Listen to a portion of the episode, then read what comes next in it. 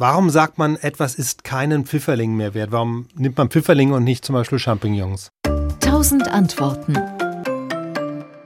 Ja, eigentlich ist das eine merkwürdige Redewendung. Wenn man schon mit Pilzen kommt, warum dann ausgerechnet Pfifferlinge? Das sind ja nun nicht gerade die billigsten unter den Pilzen. Wenn man ausdrücken will, dass etwas überhaupt nichts mehr, also nicht einmal mehr das billigste vom billigsten wert ist, warum nimmt man dann als Metapher gerade diese teuren Pilze und nicht etwa Champignons? Der Grund ist, Früher waren Pfifferlinge gar nicht so etwas Besonderes. In unseren Laub- und Mischwäldern wuchsen sie sogar ziemlich üppig, sodass man die Pilze quasi hinterhergeschmissen bekam. Okay, das heißt, damals war es Massenware, deshalb ist etwas kein Pfifferling mehr wert. Aber warum wachsen die heute nicht mehr so? Ja, inzwischen sind unsere Wälder deutlich trockener geworden und darum wachsen hier kaum noch Pfifferlinge und sie gelten in Deutschland sogar als bedrohte Art.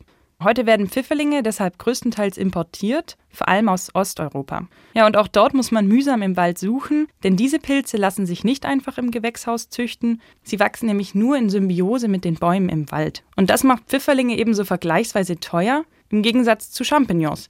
Die kann man nämlich in Kulturen züchten, was natürlich viel weniger Arbeit macht. Früher waren Pfifferlinge also ein arme Leute-Gericht, heute sind sie eine kostspielige Delikatesse. Nur dass sich das eben in der Redewendung bisher noch nicht niedergeschlagen hat. SWR Wissen. Tausend Antworten.